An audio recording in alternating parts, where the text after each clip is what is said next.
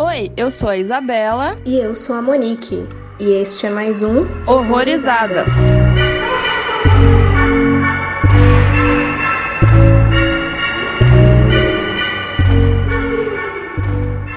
galera, sejam bem-vindos a mais um Horrorizadas. Hoje a gente volta com os convidados especiais e hoje a gente tá com o Daniel. Ele tem uma página no Instagram muito massa chamada Panorama do Horror. Oi, Daniel, tudo bem? Seja bem-vindo. Olá, tudo jóia? Tudo certo. Legal, um abraço aí para todo mundo que estiver ouvindo e muito obrigado pelo convite. É minha segunda participação, dessa vez um pouquinho maior, né? Depois programa sobre zumbis. Verdade. Por um acaso eu falei de filme de zumbi coreano também. Então, meu nome é Daniel, igual os meus falaram, eu tô com essa página no Instagram, tem uma versão dela no Leatherbox também, para quem tiver conta por lá. Falo um pouquinho mais dos filmes, faço umas listinhas, mas é bem por aí mesmo, é um perfil focado em falar sobre lançamentos de terror. Eu comecei nessa época de quarentena agora para poder falar dos filmes lançados de 2020 para frente, especificamente só para dar um recortezinho, dar uma documentada nesse, nessa década nova que a gente tá entrando aí. Uhum. Vivo pegando dica de lá, inclusive.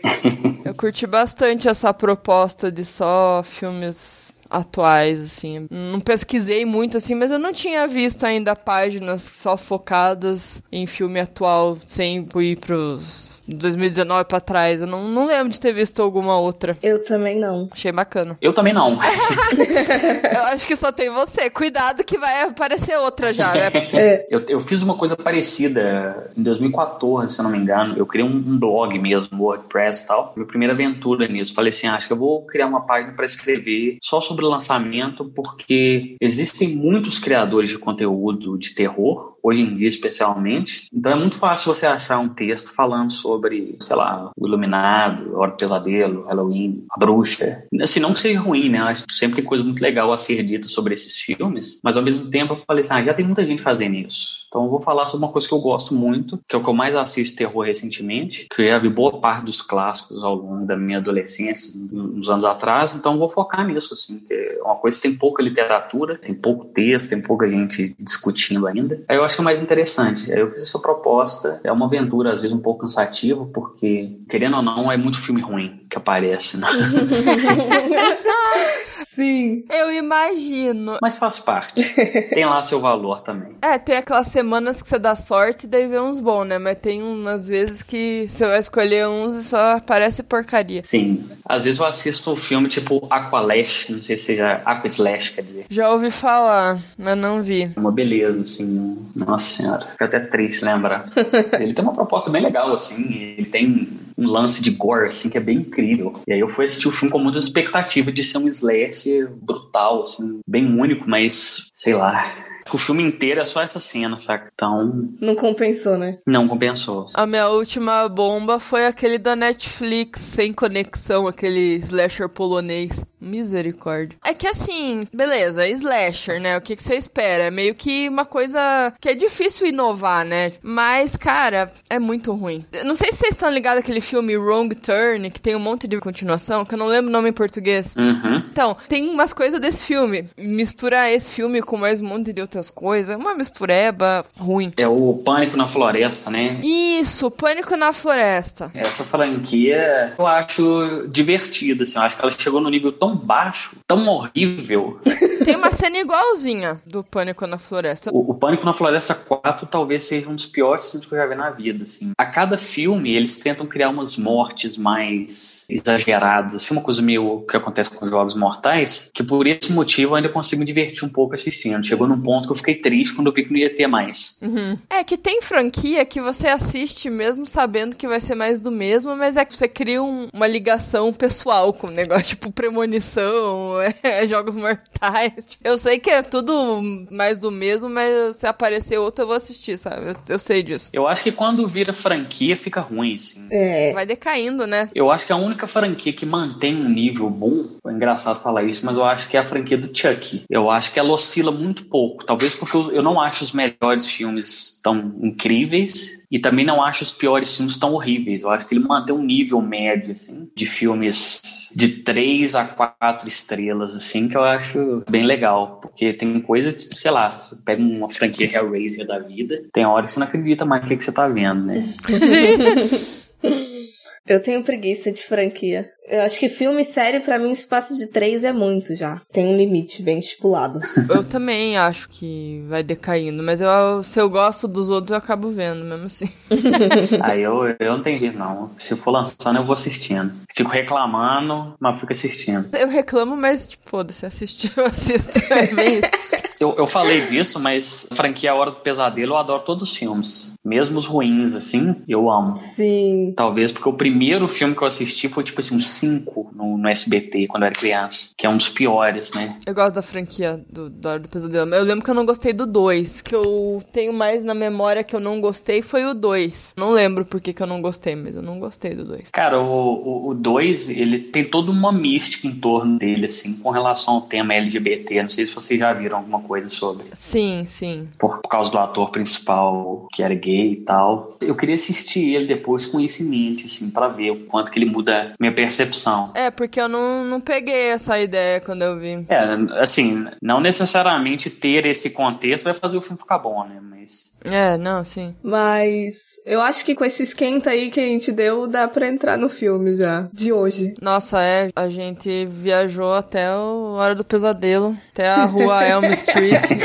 Vamos sair do, dos sonhos agora e voltar pro mundo real, indo direto pra Coreia do Sul hoje, né? Acho que é a primeira vez que a gente fala, né, de um filme coreano, porque já teve, né, nos especiais do Halloween, mas a gente falando é a primeira vez, né? Uhum. Falha nossa, inclusive, porque tem bastante filme bom, né? Pois é, então, eu vou ter que me justificar aqui. Esse filme tava na minha lista já, mas sabe quando você vai colocando coisa na frente? Uhum. Aí foi, né? Aí o que me fez, assim, criar vergonha na cara e assistir foi o Lucas, do Mundo Freak. Foi ele. Obrigada, Lucas. E a gente vai falar então do filme Gokseong, que sim, meu coreano também não tá muito bom. A gente vai pegar aí uns três episódios de pronúncia errada, mas enfim. Gente, ó, eu daqui a pouco eu vou dar uma ideia de como a gente vai falar das pessoas do filme pra gente não pagar mico, porque eu não vou pronunciar essas paradas que eu não sei. Então é melhor eu falar o homem, a mulher, o, o idoso, a criança, porque senão vai dar merda. Um- uma coisa que vocês podem fazer é falar com confiança, como se vocês tivessem certeza. Porque aí ninguém vai saber, entendeu? Mas ele foi traduzido pra cá como O Lamento e é um filme de 2016 aí que mistura terror, suspense, mas ele acaba envolvendo outros gêneros aí ao longo dele, mas a gente desenvolve isso mais pra frente. E a sinopse dele é resumidamente que conforme um homem misterioso, estranho, chega numa aldeia tranquila, essa chegada acaba coincidindo com uma onda de assassinatos cruéis, que causa grande pânico e desconfiança entre os moradores. Mas é quando a filha de um oficial de investigação cai sobre uma espécie de magia que ele chama um xamã para ajudar a encontrar o culpado de tudo isso que tá acontecendo. E, assim, sem spoiler por enquanto, quais são as considerações aí gerais sobre o filme? Esse filme eu assisti ele na época em que ele foi lançado, 2016. Eu lembro que ele me impressionou tanto que eu, eu escrevi para um site na época, o 101 Horror Movies, que no final do ano todo mundo criava uma lista de melhores filmes, é um top 9. E o top 1 de todo mundo foi A Bruxa, né? Porque foi no mesmo ano de A Bruxa. E aí eu fiquei assim, cara, A Bruxa é perfeita, eu concordo, mas tá todo mundo falando de A Bruxa. Então eu vou botar O Lamento em primeiro lugar na minha lista, porque o filme é muito foda também, a galera precisa conhecer ele. Aí eu fiz isso pra tentar vender essa imagem tanto que eu amei esse filme naquela época. Então, esse filme foi bem ofuscado, né? Assim, por mais que ele não seja assim tão desconhecido, conheço uma galerinha que até conhece esse filme, mas como você falou que foi lançado no mesmo ano, eu nem tinha me ligado nisso. Então, acaba, né, que fica meio deixado de lado, ainda mais por ser sul-coreano, né? Pois é, e o engraçado é que, enquanto filme de terror, ele tava passando um pouco mais batido mesmo, por ser coreano, né? Naquela época as pessoas ainda não tinham descoberto as maravilhas da Coreia do Sul, do cinema da Coreia do Sul. E teve a bruxa, né? Que já foi o suficiente para todo mundo discutir. Mas o, o Lamento, ele competiu em Cannes, no Festival de Cannes, na época, o que foi muito impressionante, assim, né? Por ser um filme de terror concorrendo nos principais prêmios. né? Verdade. E assim, galera que não viu ainda, ele é um filme comprido, tem mais de duas horas. Então, é como conheço gente que tem preguiça de ver filme longo, eu já vou avisando. É. que, né, tipo, a galera vê, ah, um filme comprido, putz, não vou ver porque é muito comprido, né? Antigamente parecia mais fácil assistir filme longo, hoje em dia não sei por que o pessoal tá mais impaciente. Detalhe que é mais de duas horas, só que não é duas horas e dez, né? Duas horas e quarenta de filme, quase. É, quase três, né? É, eu falo do, mais de duas horas, né? Mas é verdade.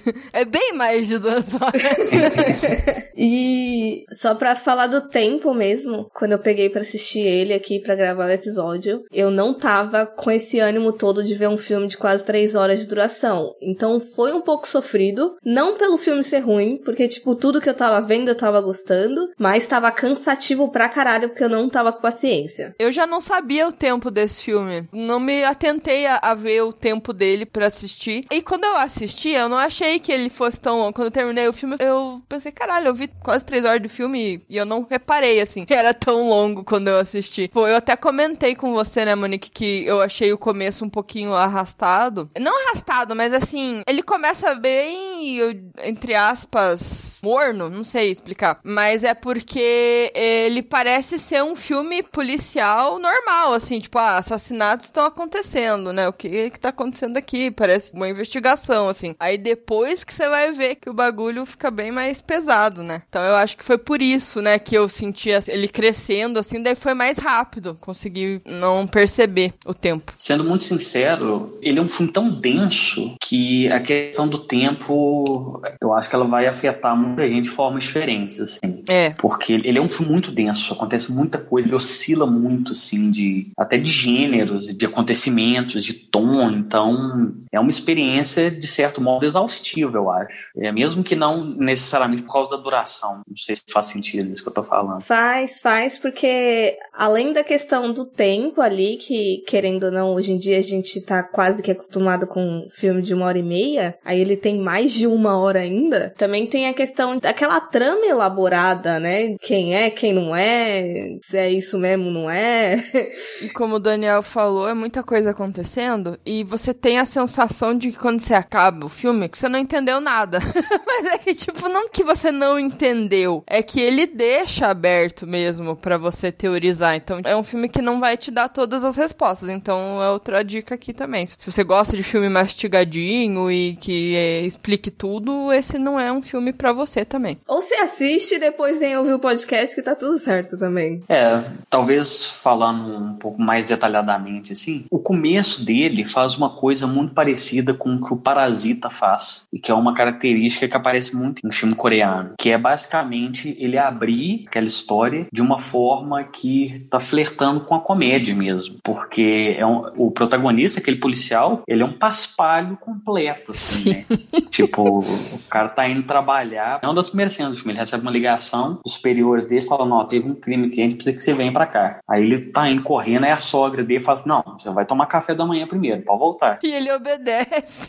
Aí ele olha para ela assim, abaixa a cabeça e volta, né? Então ele, ele começa com isso, e isso não é à toa, né? Isso é, um, é uma sacada muito foda dos coreanos, que é, fala assim, não, vamos, vamos brincar um pouquinho aqui. Vou te fazer rir pra você desarmar, você dá uma desarmada na sua tensão, nas suas defesas, para depois eu te destruir completamente ao longo do filme, que é o que o Parasita faz com maestria. Talvez seja o filme melhor fez isso. E isso tá presente aqui também nesse no The Wailing, né? No Lamento. Sim, e eu acho que não só em cinema de gênero, thriller, terror, às vezes até nos dramas, assim, eu, eu noto essa frequência de começar numa comédiazinha, aí às vezes uns personagens meio caricatos, e aí quando acaba o filme você tá chorando em posição fetal. Uhum. É, a tendência deles é ou fazer isso, né? Ou fazer esse jogo, assim, tipo, dá uma risada um pouquinho pra você, pra você desarmar um pouco, ou ele vai te jogar num cenário que parece que é mais tranquilo para te jogar no buraco depois, ou ele já te joga dentro do buraco e te mantém lá, fica te chutando quando você tenta sair. Uhum. Que é uns filmes tipo Old Boy, Eu Vi o Diabo, coisa assim. É, ou ele te dá um soco na cara depois, ou é já no começo, né? É, né? tem filme coreano que te dá soco na cara o filme inteiro. Tipo, eu não sei se vocês já viram o Eu Vi o Diabo. Sim. Já. Aquele filme,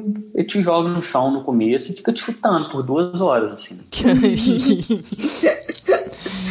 Cara, aquele filme é muito bom. Sim. E só umas coisinhas aleatórias aqui de, de quando eu fui pesquisando de onde saiu a ideia para esse caralho desse filme. A primeira imagem, pra falar a verdade, que o diretor teve, o diretor Na Hongjin, ele diz que a ideia começou assim como uma vaga imagem que ele queria emular de algo indistinguível, bem distante, mas que conforme vai se aproximando, se revela como um ser maligno. Só que ele só foi aprofundar na ideia mesmo, conforme ele foi perdendo várias pessoas. Eu não sei, aqui ficou meio confuso para mim. Eu pesquisei por alto, mas eu não tenho certeza se foi o que eu achei sei, mas deve ter acontecido alguma tragédia que eu posso estar relapsando em saber qual é, mas ele acabou perdendo vários conhecidos, pessoas próximas de causas não naturais, né? Então ele começou a questionar muito sobre vida e morte e aí passou a investigar as explicações a partir de diversas religiões, porque segundo ele as respostas que ele queria ele não não ia encontrar em questões filosóficas ou científicas.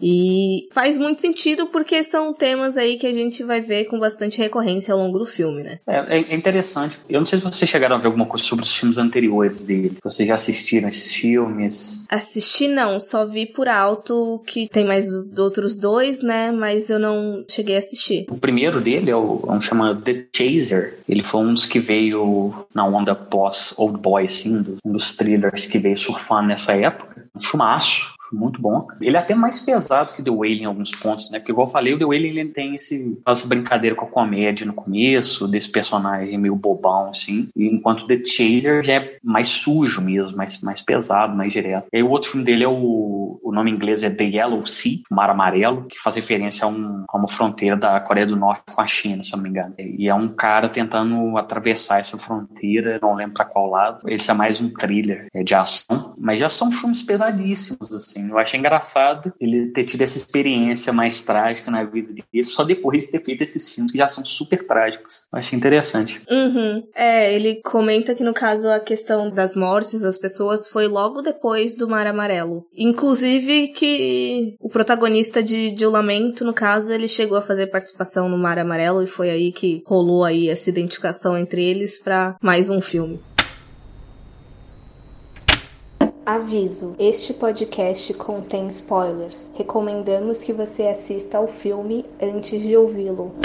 Esse negócio que você falou, Monique, dele querer buscar respostas porque aconteceram com ele e tal. Nesse filme, para mim ficou muito claro que não existe uma resposta específica, né? Uhum. As coisas que acontecem lá na aldeia, por que que aconteceu lá? Porque aconteceu, entendeu? Não teve um motivo específico, não foi, ah, o lugar era amaldiçoado, ou, ah, não sei, alguém fez alguma merda, alguém invocou alguma coisa. Não, é, simplesmente aconteceu num lugar super comum. E isso que eu achei interessante também. Eles não darem uma justificativa assim, ah, aqui tem um alguma coisa. Por isso que as coisas estão acontecendo aqui, sabe? Eu gostei bastante disso. É, eu também gostei bastante porque eu até tava com medo de que em algum momento do filme, sei lá, fosse brotar alguma justificativa de maldição, alguma coisa parecida. Mas eu acho que simula mesmo o que o diretor comentou de ter passado, assim. Por que tal pessoa? Por que não tal pessoa, sabe? Infelizmente as coisas acontecem, desastres acontecem e a gente tem que lidar. E eu acho que a gente assistindo, a gente fica que nem o próprio pai ali, o protagonista do filme, de eu não sei que porra que tá acontecendo, eu tô tendo que lidar com esse monte de desgraça e eu vou sofrer, eu vou buscar justificativas à torta e à direita, mas nada vai responder de fato, né? É, o, o filme ele fala sobre isso, na verdade. É um ponto que ou ele não me marcou da primeira vez que eu assisti, ou me marcou e eu esqueci completamente depois, que é, é uma fala muito legal. Eu não lembro quem que menciona isso, mas eles, eles associam a entidade do filme, né? Que por muito tempo fica assim, ah, é um fantasma, o que, que é que está acontecendo? Que esse fantasma, ele é como se fosse um pescador. Ele vai até um lugar, ele joga a isca e ele espera. Ele não sabe quem que vai pegar aquela, quem que vai morder a isca. Então ele faz essa associação, né? Então aquela criatura tá ali, e não importa quem, assim, ele jogou a isca, quem pegar pegou. Azar daquela pessoa. Eu achei isso muito interessante, essa questão que ela brinca com a ideia de aleatoriedade, mas mas traz essa ideia, né? Que está todo mundo suscetível a isso. E aí, falando do pescador, é muito doido, porque como ele, em momentos, ele joga para você achar que quem está fazendo todo aquele mal é, por exemplo, o japonês, porque no começo o que, que ele tá fazendo? Ele tá pescando, né? Aí depois já, já dá toda essa pista, assim, cara, será que é ele? Uma hora aparece, outra hora não. Eu achei muito bacana isso. Depois que eu fui me ligar, tipo, no começo do filme, aquela cena dele pescando lá, colocando a minhoca no anzol, eu caguei, assim. Aí depois, quando o Xamã falou, eu falei, Jesus. Inclusive, além de todos os questionamentos que o filme ele joga propositalmente, né? O próprio ator que faz esse, esse pescador, o japonês e tal, ele tem uma cara tão dúbia, porque se você ficar encarando ele muito tempo, ele vai mesclando entre inocência, entre maleficência, assim, e você fica, mano, eu não sei, esse cara não tá me indicando nada, sabe?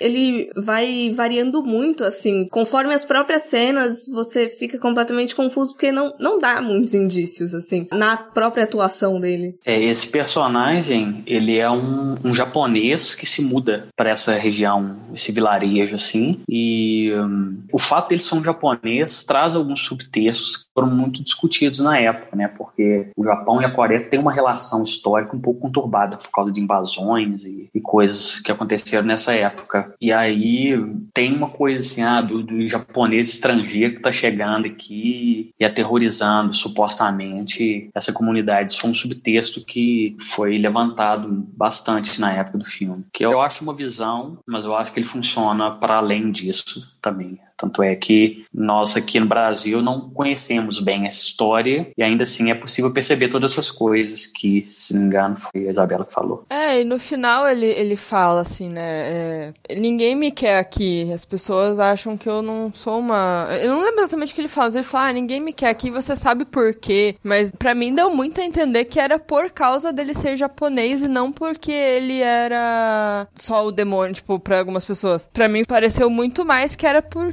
pelo simples fato dele ser japonês e estar num lugar que tá acontecendo um monte de coisa, daí rolou essa associação. Que daí já me, me traz uma teoria que daí acho que é melhor a gente deixar mais pra as teoria depois, né? E eu acho que, além, obviamente, de toda essa questão de não necessariamente rincha, não é isso, talvez uma mágoa histórica, eu acho que a questão da comunicação também acaba saltando muito, porque, querendo ou não, ser intérprete, ele nem conseguiria se justificar. Então, supondo que ele não fosse o demônio ali naquela situação, e a galera toda tivesse acusando ele justamente por ser o estrangeiro que apareceu ali, às vezes ele nem ia conseguir entender direito a situação e, e explicar melhor as coisas. Eu acho que a Amanda Knox, eu não lembro se foi esse ou outro documentário de crime, mas tinha essa questão da fala e foi uma coisa que eu pensei durante o filme também. Querendo não, é um lugar hostil, né? Tipo, pra uma pessoa que não fala a língua dos caras, ainda acontecer tudo que aconteceu bem na hora que ele chega, assim, é puta azar, né? Tipo,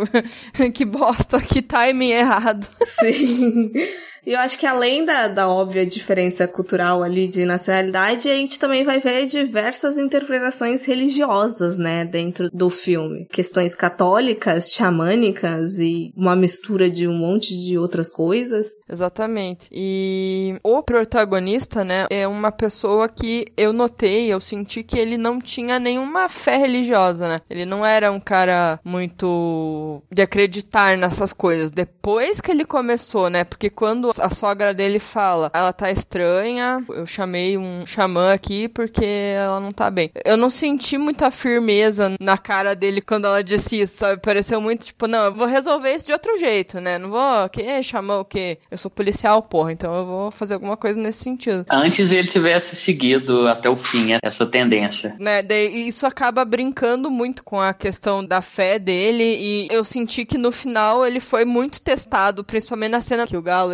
cantar, né? Então, o filme inteiro para mim foi um teste, assim, uma simulação, tipo, do que ele poderia ter feito ou não, né? E ele falhou miseravelmente, né? Mas, é, enfim, para mim aquilo foi um teste de fé do começo ao fim pro cara ali. É, eu acho que é uma, uma boa definição mesmo. Falando em termos gerais mais lineares, basicamente começa a acontecer vários fenômenos estranhos na cidade. O primeiro culpado, aparentemente, é esse japonês, porque ele é um estranho naquele lugar. E essas coisas horríveis coincidem um pouco com a chegada dele e aos poucos essas desgraças começam a acontecer na vida do próprio policial. E ele é colocado eventualmente nesse espaço de, de confronto porque surge depois a possibilidade de uma outra entidade estar causando aquilo. E aí o filme ele começa por um tempo ele é um pouco linear especialmente com um filme coreano, né, que ele fica assim, o culpado é o japonês ou não é o japonês? É sim ou não? Depois passa a ser o culpado é o japonês ou o culpado é a mulher de branco? Ele cria essa outra camada já mais na reta final que vai acrescentar essa, esse dilema, né? E esse negócio do filme ser linear, por exemplo, tem uma cena que me confundiu um pouco, que é a cena da casa queimada, que ele tá lá sentadinho mexendo no celular e a moça de branco começa a tacar pedra nele, sabe? Uhum. Que ela está com uma jaqueta. Aquela jaqueta é daquele homem que tem um nome que eu não lembro agora, é Park.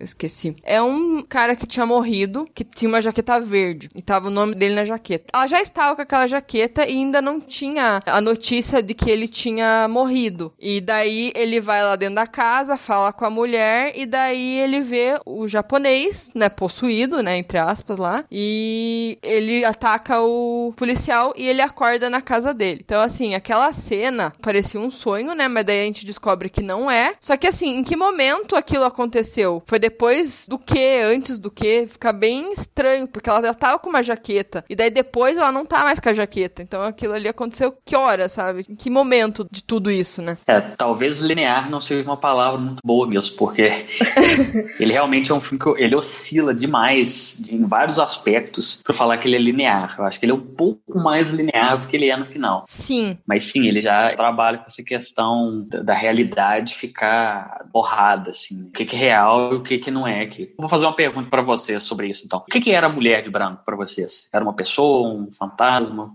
Que, que era? Eu acho. Puta merda. Eu não sei. eu não sei o que, que ela era.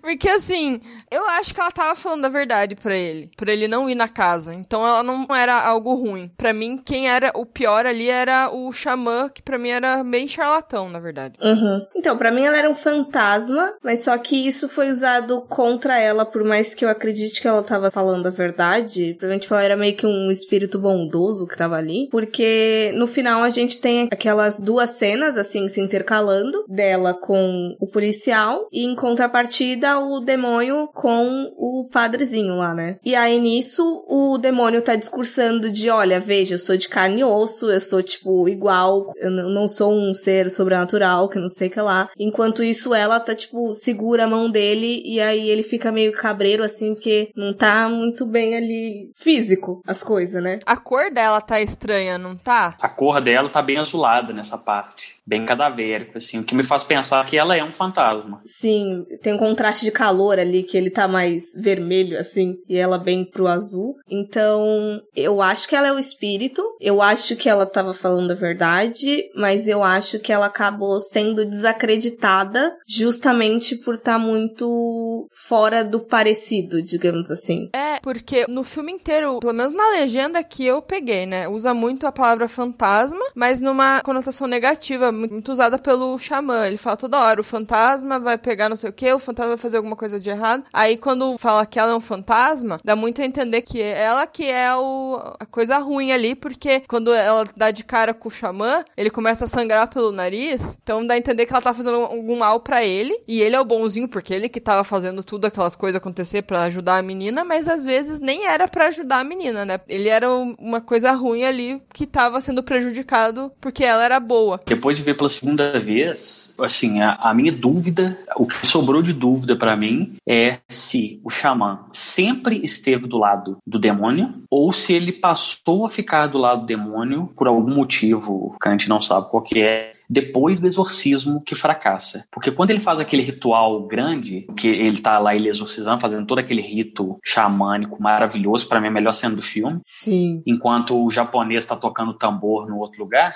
parece muito um conflito conflito de forças e quando o xamã martela o boneco, o demônio sofre. Só que a minha dúvida é: o demônio realmente está sofrendo pela ação do xamã ou o xamã estava fazendo algo que era por aparência, enquanto o, o japonês está fazendo uma outra coisa e sendo interrompido pelo espírito da mulher de branco que estava combatendo ele. E por isso ele sofreu. Porque aí, nesse caso, o xamã sempre esteve do lado dele. Sabe o que, eu acho nessa parte? Que o suposto demônio estava tentando reverter que aquele cara do carro ressuscitasse. Porque tem uma hora que ele abre o carro e ele não tá mais lá e ele fica com uma cara de preocupado. Ele não tá com uma cara tipo, nossa, consegui, sabe, fazer isso. Que dá a entender que ele quer ressuscitar o cara, tipo, naquela cena, né? Aí depois parece que não era bem isso que ele queria fazer. Ele queria reverter o cara de ressuscitar. Eu acho que o Xamã tava fazendo uma coisa negativa ali pra menina e positiva pra ressuscitar o cara do carro. Eu acho que o Xamã tava de complô com o demônio desde o início, mas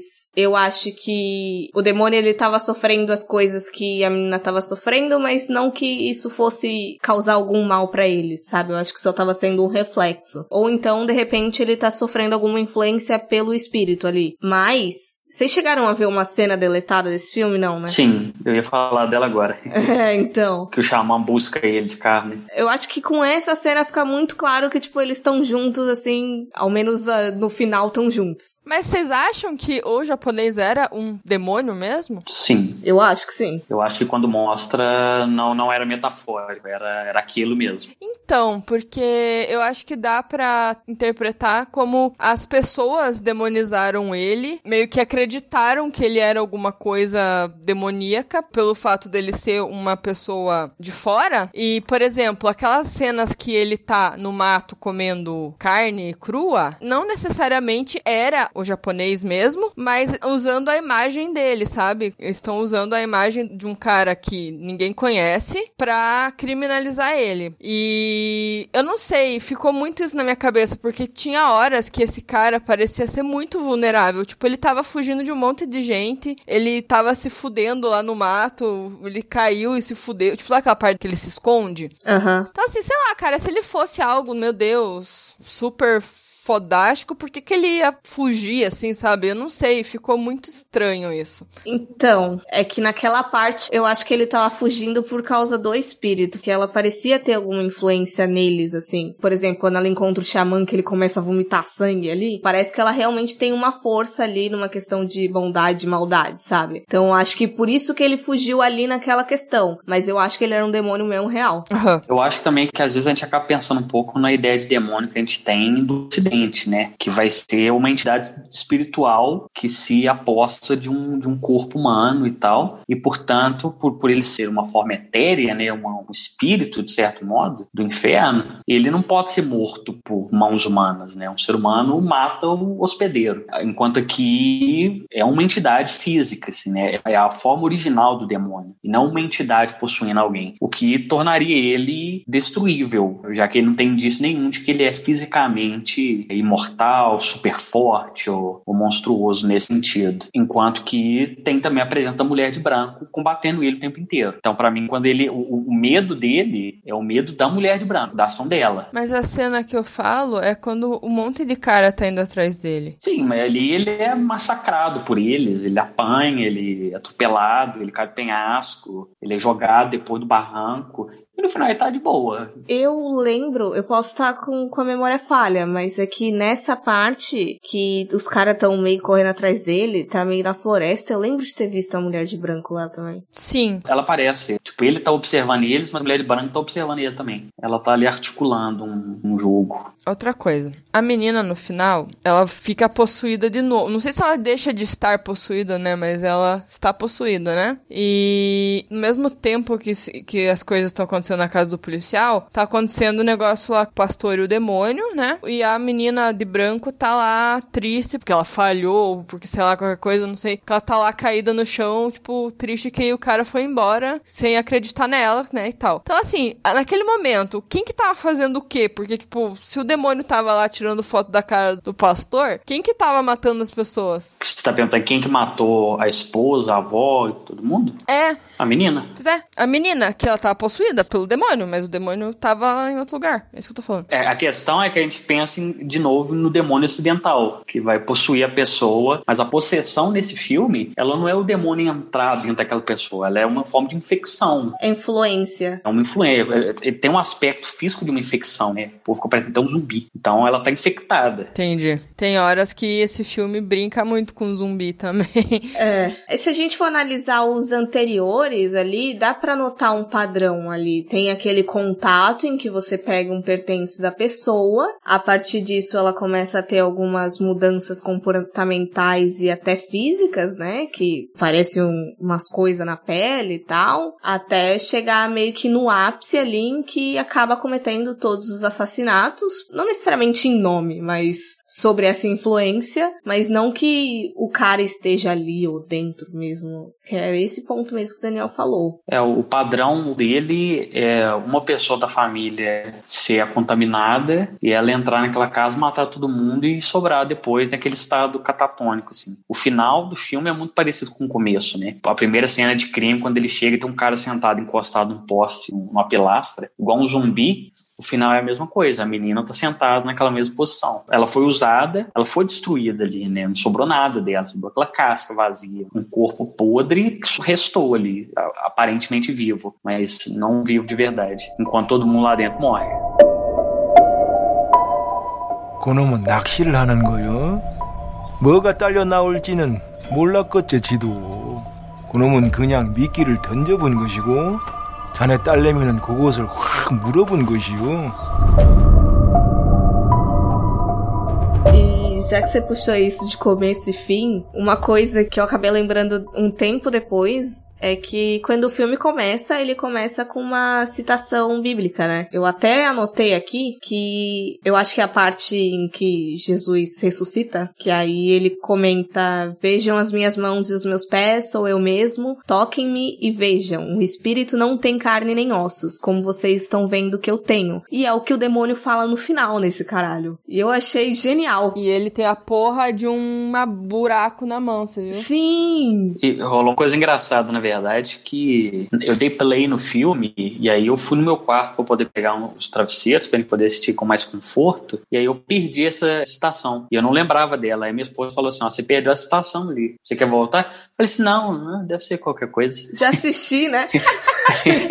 Já assisti, tô de boa. Nada nesse filme é qualquer coisa. Com certeza, deu um baita vacilo. E outra referência bíblica, talvez não tão clara, porque eu não sou muito conhecedora da Bíblia e isso eu peguei por influência de outras pessoas. Mas, por exemplo, quando o espírito lá tá falando para ele na questão dos três cantos do galo, também tem a questão da negação de Pedro, de que Jesus profetiza que ele vai negar o contato com Jesus e aí depois do terceiro canto ele vai reconhecer e tudo mais. Enfim, tem uma parada dessa também. Eu fiquei, caralho. Ah, eu pensei no, nos três como a Santíssima Trindade. É um número padrão também, né? Porque, tipo, três. Três é muito usado, né? Biblicamente falando, então. Fiquei com isso na cabeça. Eu acho que com certeza tem um significado, assim, né? Não à toa é um filme que flerta com mais de uma religião, né? Então faz todo sentido ter algum sentido desse. E para mim acho que a melhor cena do filme, assim, É, visualmente a melhor cena é a do, a do xamanismo, da, do, do ritual xamânico com o, o japonês batendo o tambor dele também. Mas essa cena em que a, que a fantasma fala: olha, você tem que resistir pelos três cantos do, do galo, caso contrário, sua família morre. E isso é o momento de apostas. É o teste final do, do cara. É o teste final. O que, que você vai escolher? Você vai escolher acreditar no fantasma da mulher, que ela está protegendo sua família e aguardar e sua família sobrevive, ou você aposta nela ela e ela é o demônio, e aí você tá deixando sua família morrer de braço cruzado. Ela é a figura que tá ali na frente dele, só que daí ele vê que ela tá com uma roupa de não sei quem, com a presilha da filha. Aí você pensa, porra, essa pessoa não é do bem, não, né? Porque, porra, o que, que é isso? É por isso que fica muita dúvida. Eu, para mim, não tem como definir exatamente quem é quem nesse filme por conta dessas coisas, sabe? E o diretor nem quis fazer isso, na verdade.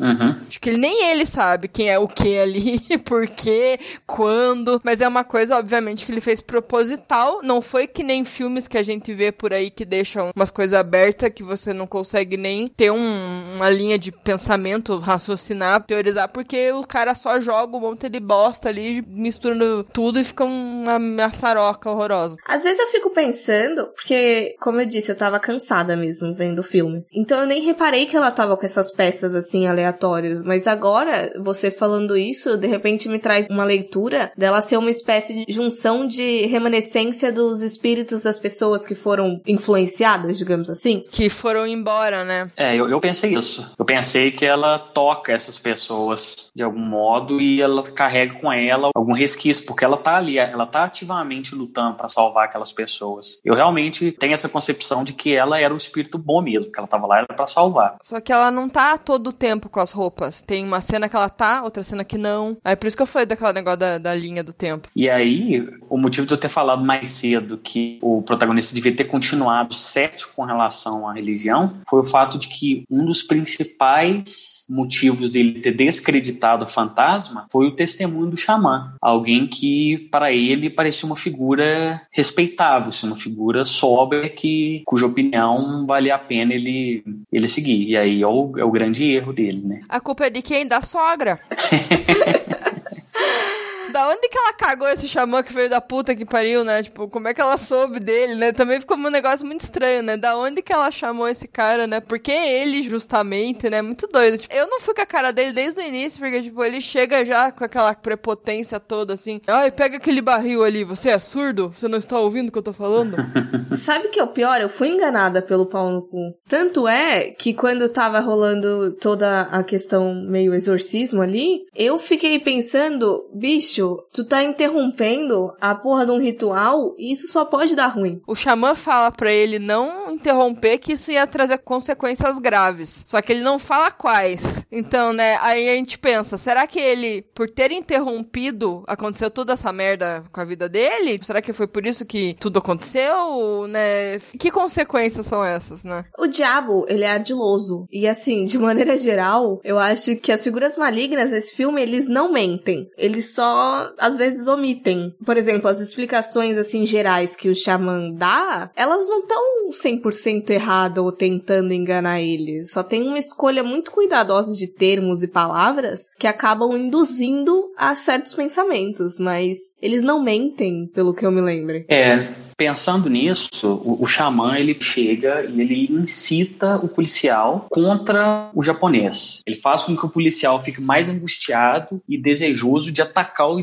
e, e de destruir o japonês. Sim. Ele faz isso, ele empurra ele ao máximo até ele juntar aquela galera e fazer aquele linchamento, aquela tentativa de assassinato daquele cara. E aí, agora que eu fiz essa associação, depois disso, o xamã fala, ele mordeu a isca, ele joga essa fala assim, ele mordeu a isca. A gente não sabe o que que é. Sim. Pelo que eu entendi agora, nessa conversa, a isca é, vai lá e mata aquele japonês, cara, tenta destruir aquele cara. Ele empurra o policial a cometer um crime, um ato nefasto, e aí depois, quando ele questiona, o, o próprio policial questiona a mulher de branco, ele pergunta, né, por que que isso está acontecendo? Por que a minha filha? Aí ela fala, porque o pai pecou, porque o pai tentou cometer um assassinato. Conspirar, né? Isso, conspirar contra uma pessoa, tentar cometer um assassinato. Então, o xamã, ele tá lá para poder empurrar o pai a cometer esse crime, o que é a isca, ele é levado a cometer o pecado, e por isso a família dele fica suscetível. Então, a única forma que ele tem de salvar ela é com aquela purificação ali, é, é ouvir no fantasma, aceitar as três badaladas e aguentar aquele tormento que dura o canto do galo três vezes para poder salvar a família, e aí ele não consegue. No fim das contas, é um grande statement, uma grande mensagem sobre resistir ao pecado, ao, errado, assim. É bem interessante pensar por esse lado. Verdade. É, esse filme É muita coisa, cara. Daniel tava falando um monte e eu pensando, caralho, bicho, eu vou ter que assistir isso daqui a um tempo de novo. É, certeza que vai aparecer alguma coisa. E, e tem outros elementos também que vão mais além. Acho que é a segunda vez que o policial e o pastor vai à casa do japonês. Eles estão subindo lá o morrinho e aí eles olham para cima. Vocês repararam que tinha uma cruz no céu? Não lembro. Parecia muito, porque tava muito certinho, assim, tipo, não era bem uma cruz certinha, mas era um X, assim, na árvore. Sabe quando você olha para cima, daí tem um monte de árvore, nos espaçamentos da árvore e do céu formam uma imagem, tipo, aquela imagem era uma cruz, cara. E, tipo, eu fiquei pensando, não é coincidência, os caras colocaram isso, certeza, assim, impossível. E daí, outra coisa também, o cachorro preto. Cachorro preto tem vários significados também. Pode ser um guardião, né? Pode ser outras coisas, enfim. Então, ele foi colocado ali e não foi só pra morrer, porque quando, geralmente em filme eles põem um animal ali, ah, só pra dar aquela coisa, ah, e matam o bicho. E ele não tava ali só pra morrer. Pra mim também teve toda essa questão do cachorro. Ele podia ser qualquer outra cor, mas colocaram um cachorro preto. Então, tipo, tinha coisa, com certeza.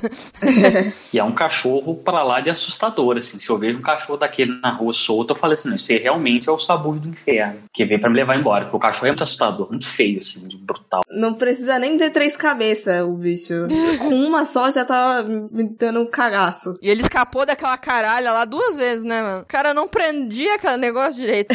é, o filme ele costuma repetir algumas coisas assim, e só que sempre quando repete é pior, é mais desgraçado, né? É. Parece que tudo, tudo que repete da segunda vez vai ser pior. É engraçado pensar isso. E uma outra coisa que esse filme faz, que é uma coisa muito comum em outros filmes coreanos, é mostrar um desprezo pela instituição. O thriller coreano, o terror coreano, ele tem muito dessa crítica ao próprio Estado, às próprias instituições, especialmente a polícia. A polícia que é uma piada, assim. Os policiais são dignos de filme de comédia, né? A primeira cena que eles estão conversando na delegacia, dá um blackout, aí aparece um vulto de uma mulher na janela, os caras escondem debaixo da mesa desesperado, assim. realmente foi assustador. Eu também ia ficar horrorizado se eu visse aquilo. Mas, pô, se eu sou policial da cidade, né, se espera um pouco. Eles têm comportamentos que não correspondem ao que se espera da instituição polícia como um todo. É tudo muito. aquela confusão. O cara chega atrasado e o chefe fica xingando na frente de todo mundo. Esse deboche em relação à polícia, eu suponho, não, não me surpreenderia se fosse uma influência do Bong Joon-ho, do, do Parasita, por causa do filme dele, Memórias de um assassinato. Memória de um assassino, eu acho. É alguma coisa assim. Que é um filme que faz a mesma coisa, que, que mostra a inaptidão da instituição policial como um todo diante de um caso grotesco. Claro que aqui é tudo é mais elevado, né? Porque a gente está falando também de um sobrenatural. E eu acho que no final das contas ele acaba fazendo com que os personagens da trama eles sigam dois caminhos diferentes, assim, ou vai para parte de vingança com as próprias mãos, ou então vai acabar indo por uma busca, não, não necessariamente ao sobrenatural, mas tipo, ao que não está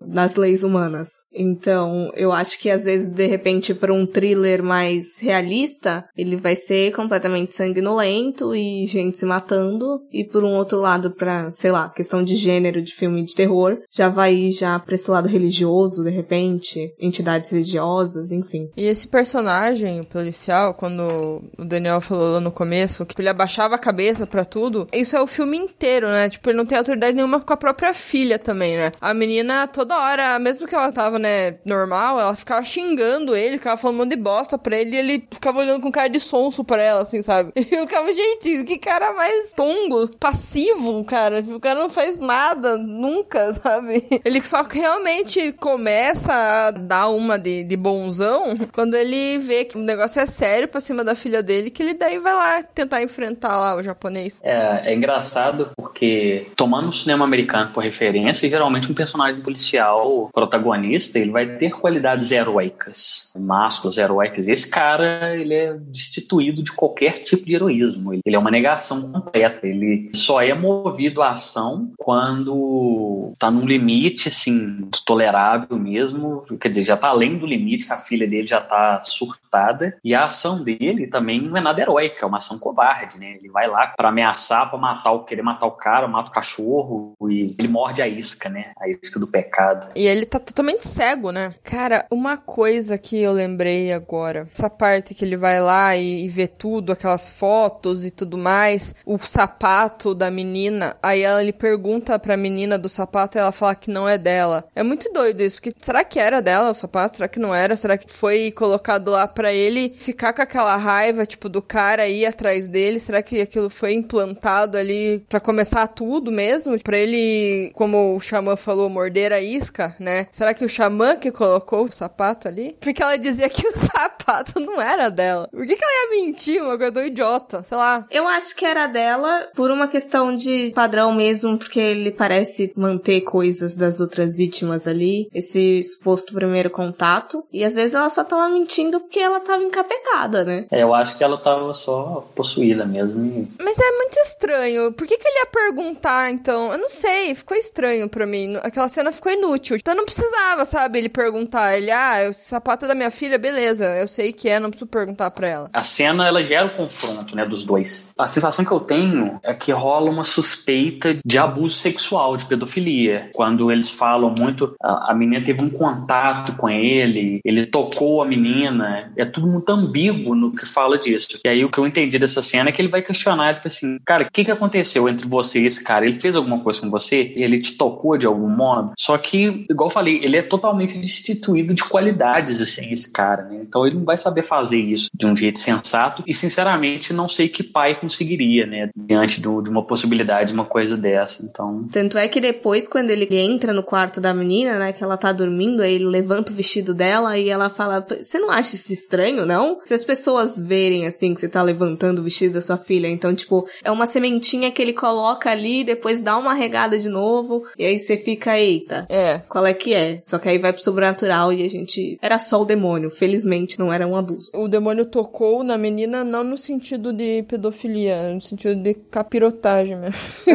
Ou não, né? Na verdade, eu acho bem questionável isso, porque a manifestação da doença tem uma carinha de DST, assim, sabe? O tipo de marca que deixa nas vítimas. E eles falam, eles.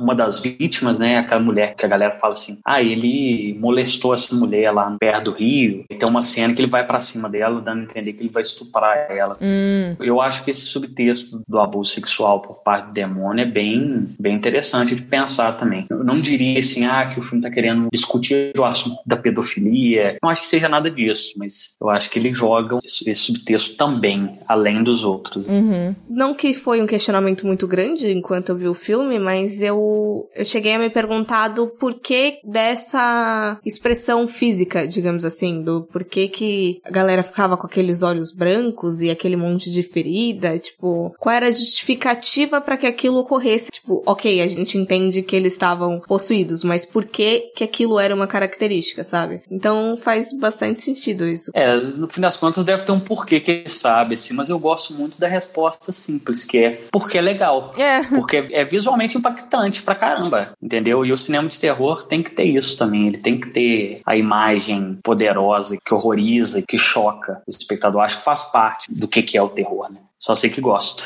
Gostamos. Isa, você tinha marcado da fotografia, você quer levantar? Então, é que eu já tinha ouvido falar que essa questão de foto também tem muito a ver com algumas religiões, não sei se religiões especificamente, mas algumas crenças, por exemplo, não permitem que você tire fotos, porque eles acreditam que a fotografia rouba a alma das pessoas. Então é mais aí um, um simbolismo do porquê que ele tirava fotos, né? E eu achei bem interessante isso. Do espelho também tem simbolismo em cima, mas como não tem não é muito trabalhado o espelho nesse filme, é mais a foto mesmo, né? Eu lembro que pessoas de antigamente não tiravam foto de neném também, porque dizia que até uma certa idade, se você tirasse, a criança morria. E, e isso é muito doido. Tem muita gente que não tem foto criança por causa disso, porque os pais não gostavam de tirar foto. Se eu não me engano, aqueles Amish, tipo, não tiram foto ou não tiravam, acreditam também que não, não pode tirar foto, enfim. Pra mim, marcou, assim, essa questão da fotografia no filme. E hoje em dia a bebê tem Instagram. Eu ia falar isso, que o pior é hoje em dia que as fotos estão pegando a nossa alma e mandando tudo pro Mark Zuckerberg. É, isso tem muito a ver também, porque você tirou uma foto sua e não ficou igual, ou que você pensava que ia ficar. Você já fica todo, porra, tô muito feio nessa foto, não gostei,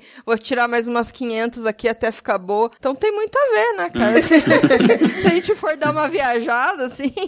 Mas no filme eu acho que é até interessante porque eles tiram foto quando finaliza, né, o processo. Então é meio que aquela afirmação de que agora você realmente pertence a mim, porque você fez um monte de bosta aí, você matou todo mundo. É antes e depois que ele tira, né? Ele tira a foto do antes e depois. É, ele tira a foto antes da pessoa se transformar e quando ela tá morta. Ele fala assim. Daí ficou marcado, né? Porque aquela cena que eles entram na casa do japonês lá e tá toda aquela monteira de foto. Um deles sai em choque lá de dentro, né? Aí ele fica resmungando no carro, aí ele fala esse negócio das fotos. E é até interessante que a galera fica com o olho todo branco, então pra mim causa a leitura de que a alma foi embora, sabe? É uma possibilidade. Esse filme é muito rico, né? Verdade é essa. Uhum. Se a gente fosse pegar todos os simbolismozinhos, assim, de todas as coisinhas que aparecem, às vezes a gente nem presta atenção, dava uns três episódios. Com certeza tem mais coisa que a gente não reparou, né? Aquela questão do furo na mão é muito sutil. Mas tá ali. a cruz no tel também, que ninguém viu, só eu. Eu sei que eu perdi muita coisa porque eu tava tentando focar mais na trama, né? Veja novamente, então. É, vou ter que ver de novo. O corvo também, tem um monte de corvo nesse filme. O corvo também, né? Tem um significado, né, negativo aí, algumas coisas. Eu adoro o corvo, né? Mas o povo acha ave da morte. sei lá. Onde tem corvo, tem morte. Acho que em vários lugares, eu acho que varia muito. Às vezes é sorte. É, depende.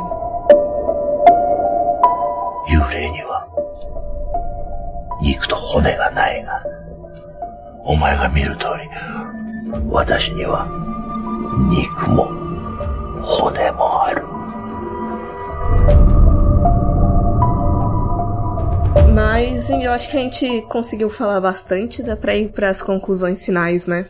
Difícil, né? Eu, eu acho que essa minha segunda experiência com o filme foi um pouquinho menos impactante que a primeira. Talvez pelo ineditismo mesmo das imagens, que são muito incríveis. Eu tenha ficado mais impressionado né, nessa primeira vez que eu assisti. Mas ao mesmo tempo, rever o filme me fez prestar atenção em outros detalhes, e novas interpretações de certas imagens que, no fim das contas, acho que dão um, um balanço bem legal. Eu, eu acho que agora eu tô com a minha interpretação bem estabelecida, porém aberto a todas essas outras interpretações, mesmo que algumas delas sejam super interpretações da minha cabeça. Eu acho que é um filme que ele é tão, ele é tão rico de imagens, ideias e, e símbolos, que ele se abre a isso, né? Então é, é uma coisa muito legal. E aí fica a minha recomendação para que todos assistam e recomendo ir atrás dos outros filmes do cineasta também. O Mar Amarelo não tanto, acho um pouco cansativo e não tão incrível, porém The Chaser, eu não sei o nome em português, que é o de 2008, vale super a pena assistir, principalmente para quem curte filme de serial killer e coisa do tipo. Eu tô precisando rever ele, inclusive, também. Eu acho que é o Caçador, né? É o Caçador mesmo. Não, não vi nenhum desses. Esse O Caçador, esse, esse pôster é bem familiar, assim, eu já vi, mas eu nunca vi o filme, não. Provavelmente você já viu alguma lista de melhores filmes, melhores thrillers coreanos. Mas eu tenho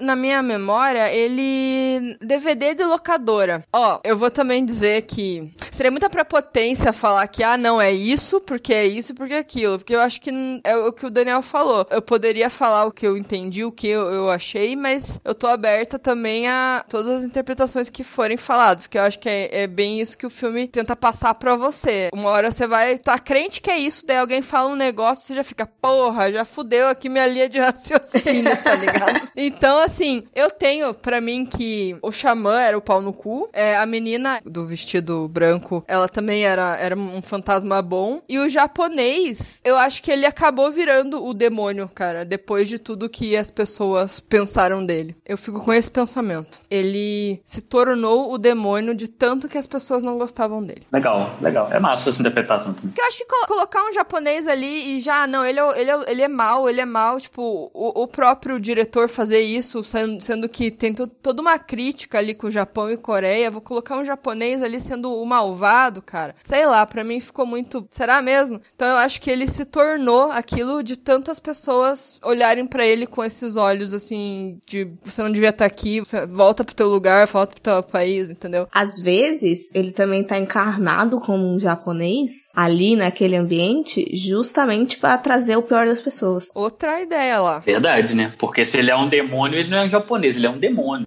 O país dele é o inferno, não é o Japão. Exato.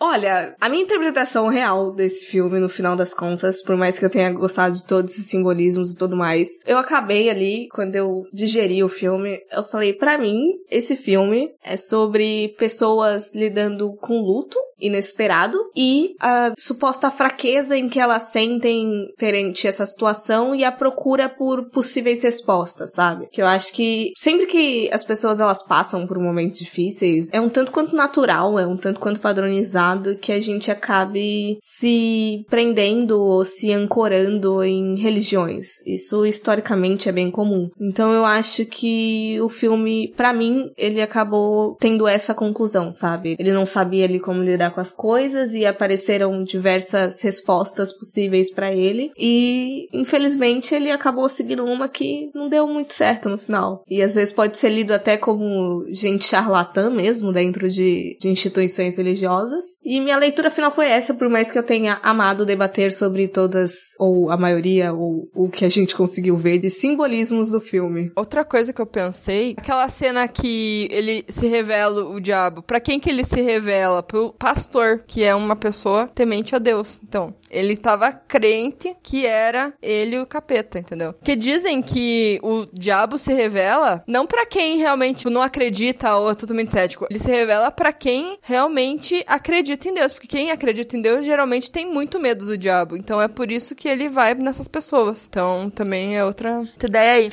jogada. Legal. Sim. Para encerrar, então, se a galera gostou de todas essas interpretações aí, de todos esses insights que você trouxe pra gente, onde é que podem te encontrar, Daniel? Bom, lá no Instagram eu tô fazendo esses posts, né? Igual eu falei no comecinho, o Panorama do Terror. Lá eu falo mais de filmes novos, igual eu disse, todos filmes e séries, todos lançados de 2020 em diante. Eu cobri uma par de filme coreano que saiu esse ano, que saiu assim, né, 2019. A, a data que eu uso como referência é a data que o filme se torna acessível ao público mais amplo, ou seja, quando o filme tá na internet, basicamente. Uhum. E aí, então tem vários filmes que saíram só na Coreia em 2019 2019, mas que só se tornaram acessíveis para a gente aqui no Ocidente esse ano. Então eu considerei eles também. E aí tem umas coisas interessantes, tem filmes que tratam do tema do exorcismo, né? Porque o Lamento ele fala de exorcismo do ponto de vista xamânico, né? E aí um dos filmes que eu cobri lá, que é o The Closet, ele também fala sobre esse ponto de vista xamânico. É interessante para quem curtiu esse aspecto ver um pouco mais disso, mas também tem um outro filme que é o Metamorfoses, que fala sobre exorcismo de um ponto de vista católico católico, né, como que o catolicismo funciona na Coreia do Sul. Esse filme, salvo engano, ele tá nos cinemas no Brasil atualmente. Ele tá na minha lista. Ele é bom? Não.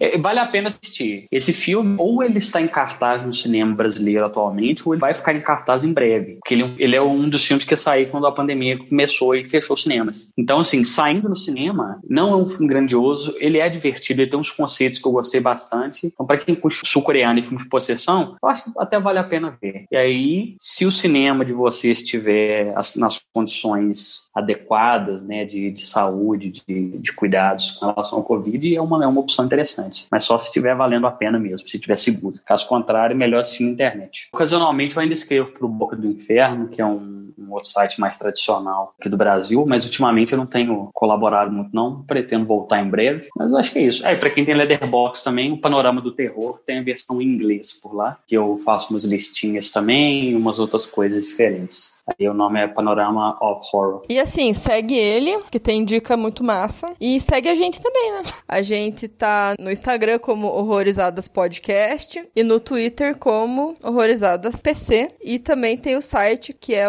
horrorizadas.com. E também a gente tá todas as quinta-feiras no Bom Som Web Rádio às 8, né? É isso aí. O filme, eu acho que ele tá disponível para alugar pelo Google Play, mas também tá nas locadoras alternativas e a gente sempre compartilha aí as formas acessíveis de ver os filmes no nosso grupo do WhatsApp. O link vai estar tá na descrição, junto com os perfis do Daniel também. Então não esquece de conferir aí. E é isso. Até o próximo episódio. Tchau, tchau. Tchau, tchau. Muito obrigado pelo convite mais uma vez. Foi um prazer. Obrigada. Tchau, galera. Até o próximo.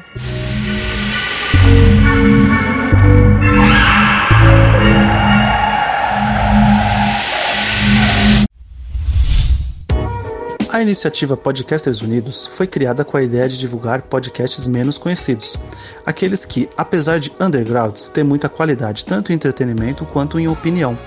Por aqui você tem a chance de conhecer novas vozes que movimentam essa rede. Então entre lá no nosso Instagram, o arroba Podcasters Unidos, é só escolher e dar o play.